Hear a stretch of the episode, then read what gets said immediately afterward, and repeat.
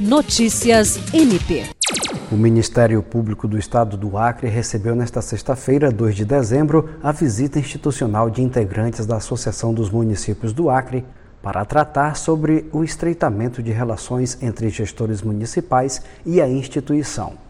Prefeitos, vereadores e equipes técnicas de prefeituras municipais foram recebidos pelo Procurador-Geral de Justiça Danilo Lovisaro do Nascimento e pela Procuradora-Geral Adjunta para Assuntos Administrativos e Institucionais, Rita de Cássia Nogueira. Também participou da reunião o coordenador de apoio aos entes subnacionais do Ministério Público do Desenvolvimento Regional, Denilson Campelo.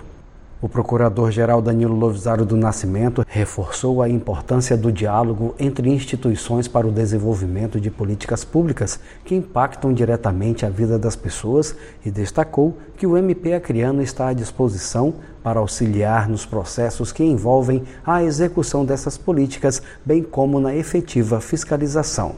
Jean Oliveira, para a Agência de Notícias do Ministério Público do Estado do Acre.